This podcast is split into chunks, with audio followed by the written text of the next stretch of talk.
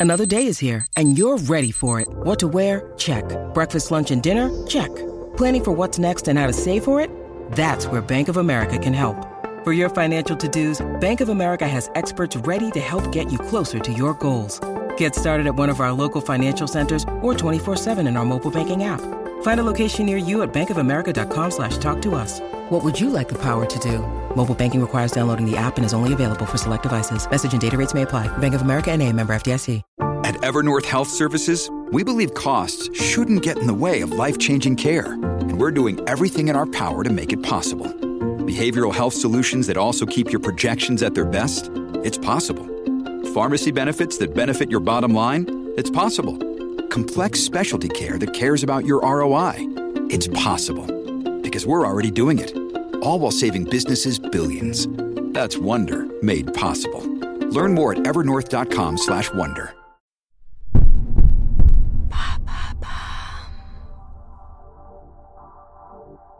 Bonjour, je m'appelle Alice Vacher et avec l'agence de podcast Bababam, nous avons décidé de lancer l'empreinte.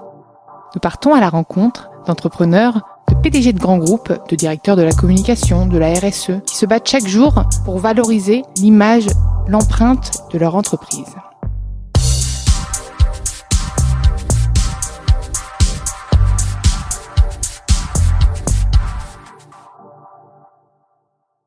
Dans ce nouvel épisode de l'empreinte, j'ai le plaisir d'accueillir Joël Tronchon, le directeur RSE du groupe SEB. Bonjour Joël, je suis ravie de t'accueillir dans l'empreinte. Bonjour. Alors on est à distance, hein, confinement oblige, même si on est déconfiné, on, on préfère garder euh, les gestes barrières, donc la distanciation sociale, et donc on le fait à distance. D'ailleurs, toi, tu es resté confiné, Joël, ou pas du tout? Eh ben oui, Alice, effectivement, je suis resté confiné jusqu'à il y a euh, jeudi dernier, euh, chez moi à Lyon, euh, sur la colline de Fourvière, qui est un des arrondissements verts de Lyon, donc j'ai pu quand même respirer. Euh, et j'ai redémarré le, le, le travail euh, puisqu'on a réouvert le siège social la, la, semaine dernière, progressivement. Le siège social qui est à Paris Qui est à Lyon aussi, qui est à Écully en fait, juste à côté de Lyon. Qui est à Lyon, d'accord. Donc toi tu es à Lyon, tu es à Lyon, d'accord. Voilà. D'accord, d'accord. Et donc là tu es au bureau, je suppose. Et là non, aujourd'hui, aujourd'hui c'est mon jour. Non, non, aujourd'hui c'est le jour du télétravail, c'est le jour où le siège social est nettoyé de fond en comble pour euh, pour le déviruser. Et donc euh, aujourd'hui personne n'est au siège et tout le monde est chez est en télétravail à la maison. Ah d'accord. Et toi comment d'ailleurs ça se passe le télétravail? Est-ce que c'est quelque chose que tu aimes faire, que tu faisais déjà, ou c'est vraiment tout nouveau? Je faisais pas beaucoup euh, parce que comme j'ai un métier d'interface euh, et, de relation avec de nombreux autres départements, c'est faire tout à distance, c'est pas forcément pratique. Euh, puis c'est un métier de relation aussi euh, et de conviction et d'influence, donc forcément c'est plus en, en live.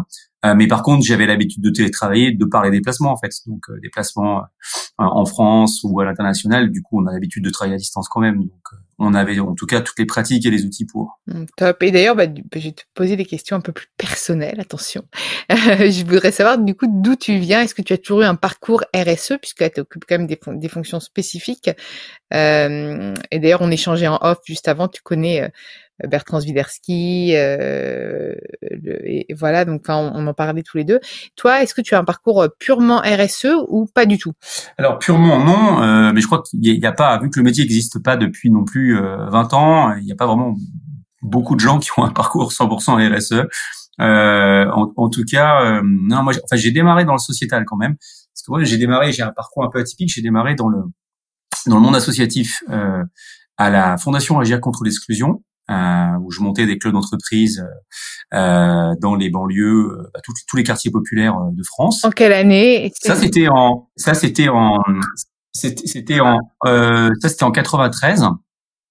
93, 94, et je suis resté, je devais rester en fait un an parce que j'ai fait mon j'avais fait mon service national dans une association justement de lutte contre l'exclusion. À l'époque, on, pouvait on, on, avait encore l'armée et donc on pouvait ne pas faire l'armée et aller euh, aller s'investir dans le sociétal dans une association. Ce que j'ai fait. Je pensais rester qu'un an. En fait, je suis resté cinq ans parce que ça m'a passionné. Euh, et j'ai rejoint l'entreprise juste après. Directement le groupe SEB? Non, non, chez L'Oréal d'abord. Où je suis resté cinq ans et j'en garde un un excellent souvenir et encore pas mal de, de collègues et de relations. C'est vraiment un groupe extrêmement intéressant. D'ailleurs, on le voit, ils sont très engagés aussi en, en RSE. C'est un groupe qui a des, des, valeurs bien bien chevillées au corps. Il y a quelques jours, j'ai reçu Alexandra Palt dans l'empreinte, donc euh, c'est drôle, ça, ça, se croise. D'accord, donc tu as fait tes, tes armes chez L'Oréal et c'était un milieu qui te plaisait, la cosmétique, enfin la beauté, la cosmétique ou pas du tout? Bah, Ce qui me plaisait beaucoup, c'était surtout de d'être. Alors moi, je faisais des ressources humaines puisque c'était mon métier, c'est toujours mon métier euh, d'origine, euh, mais euh, le contexte de, en tout cas, de la grande consommation. C'est plutôt la grande consommation qui m'intéresse, que ce soit les cosmétiques ou les produits de, ou les produits d'électroménager aujourd'hui. Euh, c'est plutôt le, la grande consommation pour des raisons simples, c'est que c'est les produits qui sont quand même dans le quotidien des gens et, euh, et qui ont du sens, en tout cas qui ont une utilité. Donc, euh, je suis toujours resté d'ailleurs dans ce domaine-là, euh, puisque après un parcours ressources humaines chez, chez L'Oréal, je suis allé euh, je suis allé faire un peu de un parcours ressources humaines aussi, mais avec une dimension plus internationale chez Casino, euh, donc chez un distributeur. on reste dans la grande consommation. Euh, parce qu'en fait, j'ai voilà, j'ai pour des raisons euh, géographiques, j'ai décidé de suivre ma femme qui était mutée à Lyon. À l'époque, euh, voilà, euh, pour gérer la double carrière, c'était pas aussi simple, donc euh, et on travaillait pas trop à distance, donc donc j'ai dû quitter L'Oréal et, et, et j'ai eu une belle opportunité chez Casino. Donc j'étais DRH international, donc ça m'a amené à découvrir bah, des continents que je connaissais pas, notamment l'Asie et l'Amérique latine. Euh, et donc pour gérer les, les, expatriés et les mouvements internationaux euh, de personnel. Et puis, euh, et puis après, j'ai été DRH euh, des hypermarchés en France. Euh, une belle expérience aussi, avec beaucoup de magasins, 20 000 salariés, donc un, un, gros, un gros, un gros, un, de gros, de grandes équipes, et puis des, des jolis projets.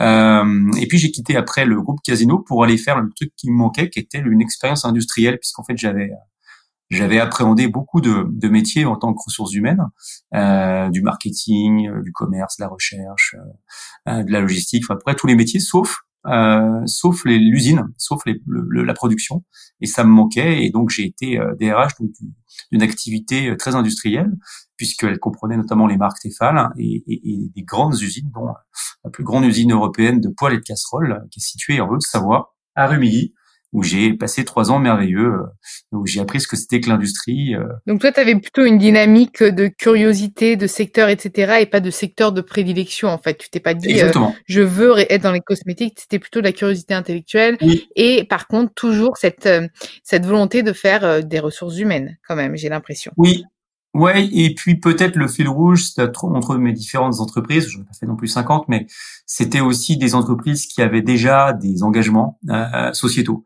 Et ça, c'était vrai chez L'Oréal, c'était vrai chez mmh. Casino. Et avant, c'était d'ailleurs, d'ailleurs même toujours avant, avant de, d'être créé, les dimensions RSE et vraiment les responsables des RSE, c'était vraiment les RH qui s'occupaient de la RSE et du bien-être, etc., des salariés notamment avant. Et, puis il y avait parfois les fondations avant que vraiment la fonction, ce que tu disais à juste titre au tout début, ne soit réellement créée. Exactement. Notamment parce que à l'époque, effectivement, la, la RSE, c'était souvent les, euh, les départements ressources humaines euh, qui s'en occupaient, et, et, notamment parce que la RSE à l'époque s'était cantonné euh, à l'engagement sociétal, euh, la, les, les, fondations, les relations avec les associations, les relations avec les territoires. Donc c'était effectivement, ça venait de là la dimension, on va dire action pour les communautés pour les quartiers, pour les. Et c'est vrai que du coup, c'est souvent les RH qui s'en occupaient. Mmh. Et alors, Seb, comment est-ce que tu as rejoint ce groupe? Bah forcément, je pense euh, fil conducteur avec ta dernière expérience euh, en usine. Oui, alors euh, il y a effectivement après mon expérience de trois ans là en, ressources humaines, euh, j'étais en, Haute-Savoie. bah, mon patron m'a proposé à l'époque de la fonction RSE était déjà créée depuis 2007.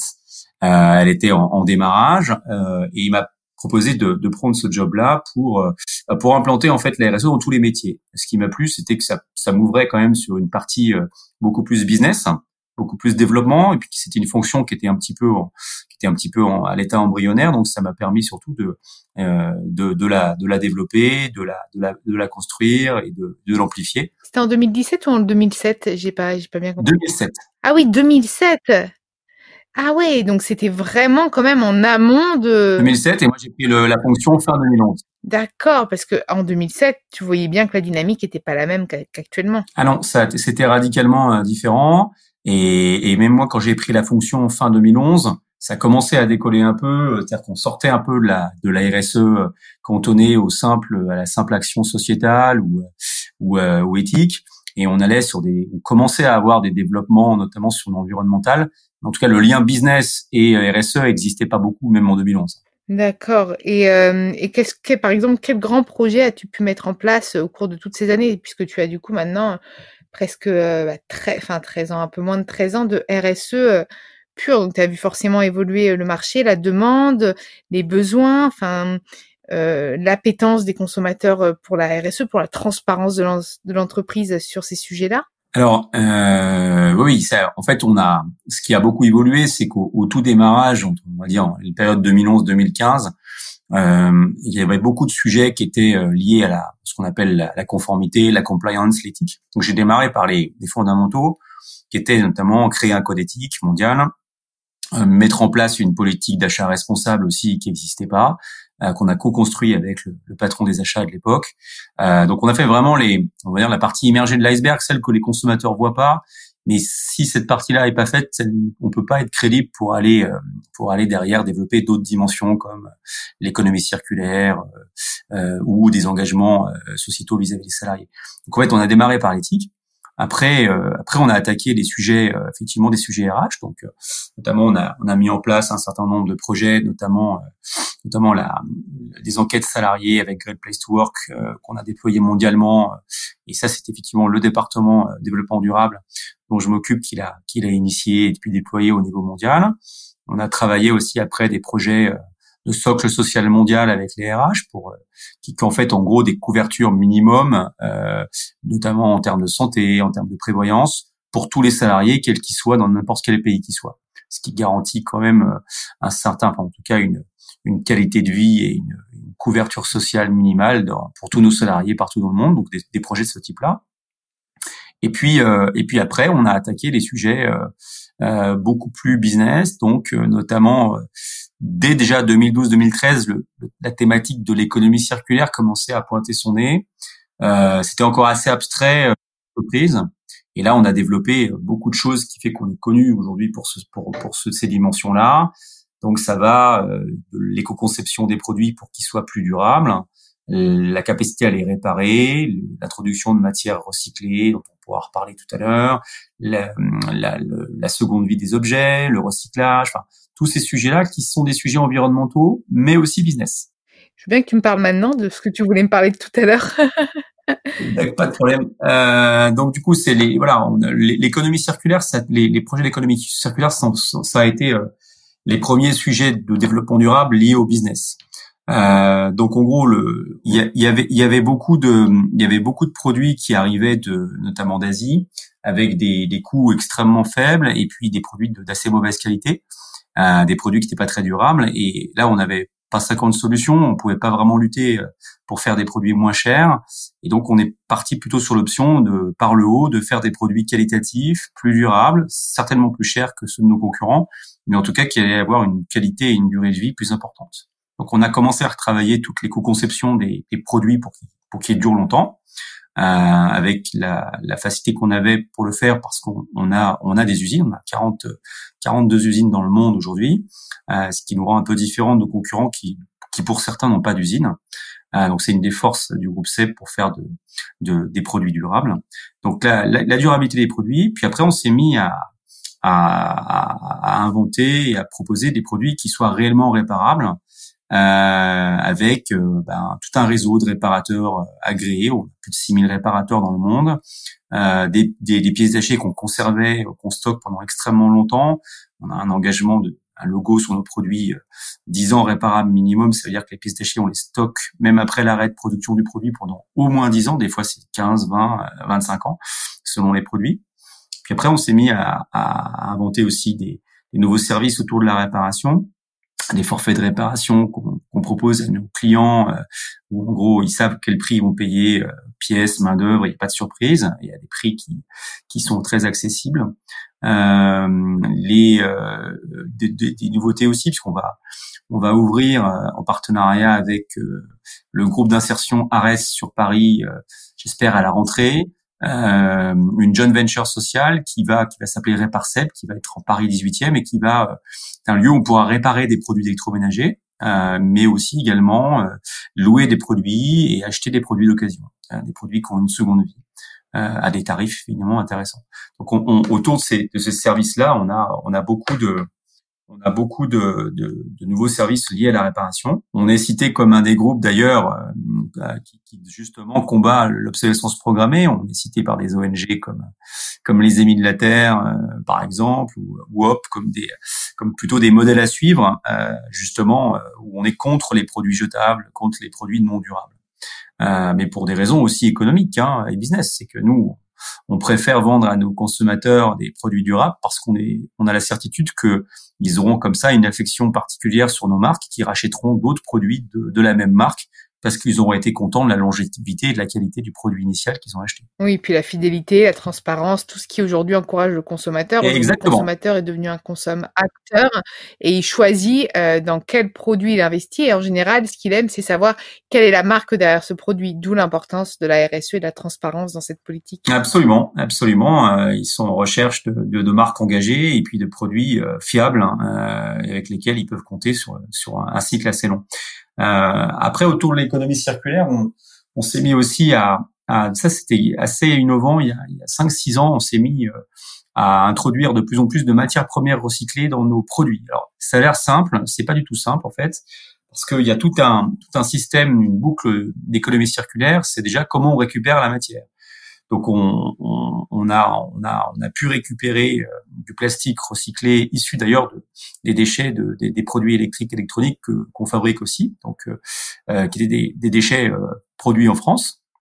On a récupéré ces déchets-là et on a, avec nos partenaires industriels, nos fournisseurs, euh, pu racheter de la matière plastique recyclée, qui présente un avantage énorme, c'est que ça fait économiser 70% de carbone par rapport à du plastique vierge qu'on aurait pu acheter issu du pétrole. Donc euh, on a commencé à en mettre dans quelques gammes. Au début des aspirateurs, des, des fers à repasser. Maintenant il y en a dans des machines à café, euh, des euh, des planchas. Euh, il y a dans plein plein de produits. Maintenant il y a, il y a de plus en plus de matières premières recyclées qui a les mêmes caractéristiques pour le consommateur. C'est-à-dire que c'est des produits, des, des, matières plastiques aussi résistantes, aussi. et puis on ne fait pas que des produits avec du plastique. On a aussi euh, fait des matières premières recyclées, euh, notamment en métal, euh, notamment dans les poêles et les casseroles Tefal, avec des gammes en 100% aluminium recyclé. On est les seuls au monde à faire ça. Où là, on gagne encore plus de carbone puisque l'aluminium vierge c'est très consommateur d'énergie pour le produire. Donc c'est c'est un impact carbone qui n'est pas très bon. Et l'aluminium recyclé, on gagne 90% d'énergie et de carbone, on économise 90% de carbone quand on, fait des gammes issues de matières aluminium recyclées. Et c'est des gammes made in France. Euh, et, et, et cet, cet, aluminium recyclé, en fait, on le récupère avec des opérations qu'on fait avec nos consommateurs et nos clients distributeurs, euh, où on encourage nos consommateurs à ramener les anciennes poêles et casseroles dans les magasins partenaires. Et nous, on s'occupe après de, de, la collecte, du recyclage avec d'autres partenaires pour faire en sorte de récupérer cette matière et de la réinjecter dans des, dans des, euh, dans des produits neufs. Donc, euh, c'est des boucles assez complexes sur le plan logistique, commercial et industriel, mais qui sont assez vertueuses parce que parce que du coup, euh, bah, la matière est réutilisée et, et, surtout, elle ne voyage pas à travers le monde. Donc, l'équation carbone de tout ça euh, est extrêmement favorable à l'environnement. Mmh, génial. Et du coup, là, tu m'as parlé de beaucoup de projets déjà mis en place. Quelles sont les futures actions envisagées par, le groupe SEB Je pense qu'il y a toujours une évolution constante. Toi, qu'est-ce que tu aimerais quels seraient tes souhaits euh, à venir? Alors on est, on a, on a plein d'autres projets euh, en cours, des projets en cours et puis des choses qu'on a déjà faites. Dans les, dans les, dans les, projets d'avenir, il y a, on est en train de, réfléchir à, comment on va pouvoir euh, euh davantage, notamment, euh, offrir des services pour des produits de seconde vie, des produits d'occasion. Il y a en ce moment, on le voit dans le textile. Hein. Avec le confinement, il y a un vrai engouement des consommateurs pour euh, ce retour à la seconde vie des produits, etc. Moi, je l'ai remarqué, je l'ai observé puisque j'ai lancé quelques sondages et euh, le minimalisme, etc. Et du coup, euh, je pense que c'est une jolie dynamique d'encourager la seconde vie des produits. Tout à fait. Donc, on va aller là-dedans et ça aussi dans toujours dans l'économie circulaire, on va on va doper. Là, j'étais avec Monoprix encore ce matin euh, sur avec lequel on teste un service de location. Là, on est dans l'économie de la fonctionnalité. C'est c'est il y a un certain nombre de produits que qui euh, si on s'en sert trois ou quatre fois dans l'année, quel est l'intérêt de les acheter? Vaut peut-être mieux les louer de manière occasionnelle. Et puis comme ça, on mutualise leur usage entre plusieurs consommateurs. Donc on, développe ce service avec Monoprix et on, va vraiment le mettre en lumière beaucoup plus fortement à la rentrée. Euh, donc c'est des nouveaux business, des nouvelles activités euh, qu'on va aussi expérimenter et lancer. Ce sera un service à Paris. Et, et puis, on, on, développe aussi de plus en plus avec nos équipes recherche et marketing. On développe aussi de plus en plus des, des recettes euh, embarquées dans nos produits et des produits qui permettent à nos consommateurs de d'avoir une alimentation plus saine et plus durable. Euh, donc manger plus sain, euh, manger moins de viande, plus de légumineuses, euh, plus de fruits et légumes et, et, nos produits en fait doivent aider les consommateurs à, à, à en gros, en gros à, à améliorer leur comportement alimentaire sans que ça soit pénible pour eux, que ce soit une cuisine facile, goûteuse. Euh, voilà. Donc là, on a plein de nouveaux produits, euh, euh plein d'innovations produits qui vont aller dans ce sens-là. Une façon aussi d'évangéliser euh, les messages, les bonnes manières et des astuces pour consommer euh, local, durable, etc. Donc c'est vrai que du coup, ça m'étonne pas trop que vous, vous soyez en, en, parler avec Monoprix ou des ou des juste d'autres d'autres gros retailers euh, sur ces façons de faire. Et je pense que c'est comme ça que d'ailleurs c'est l'union qui fait la force.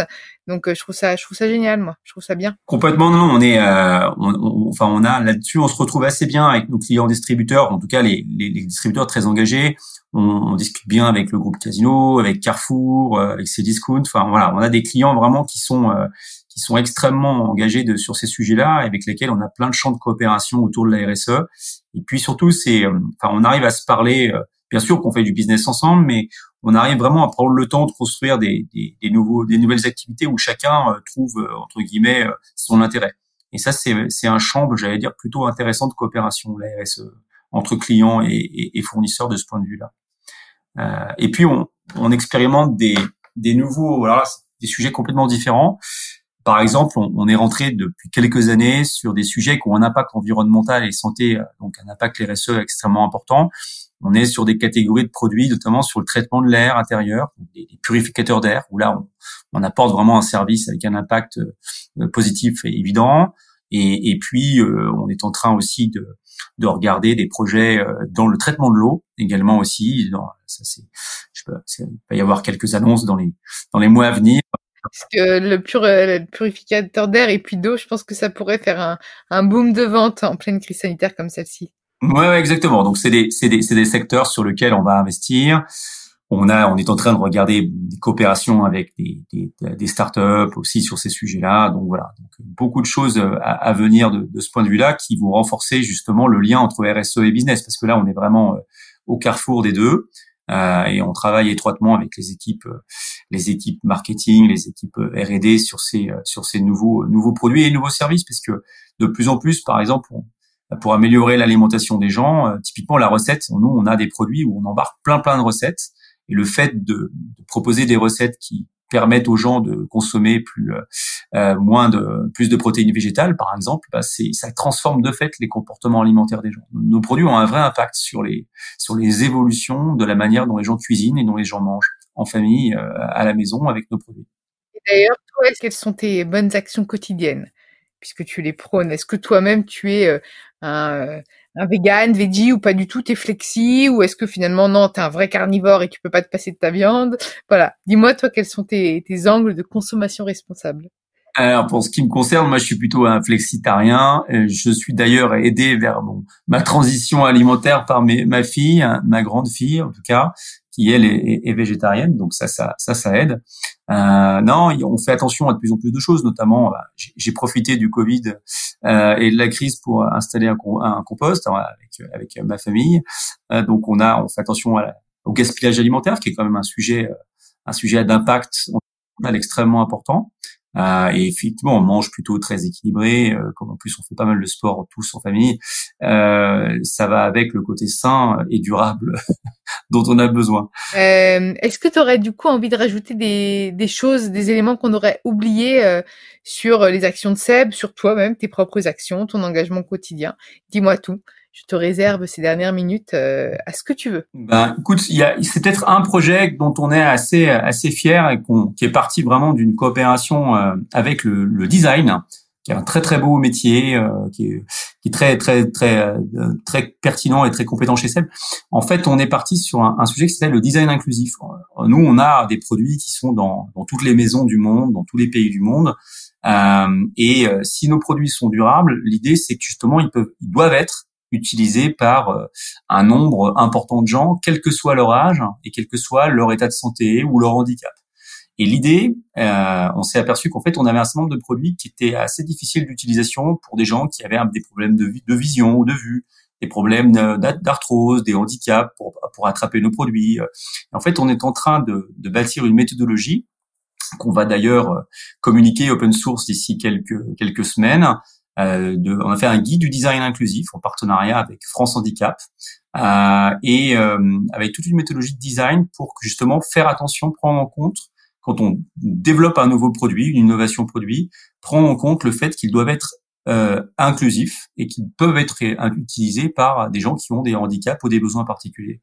Et, et en fait, ça a l'air d'être très simple, c'est assez compliqué, parce qu'il faut faire attention à plein plein de petits détails qui font qu'à la fin, votre produit est ergonomique et est, euh, entre guillemets, très facile à utiliser, sans danger, pour n'importe quelle euh, personne, quel que soit son âge, son handicap, sa santé de l'innovation et c'est génial de, souligner ça. Moi, je trouve que ça encourage vraiment les gens à approfondir leur recherche en matière de RSE.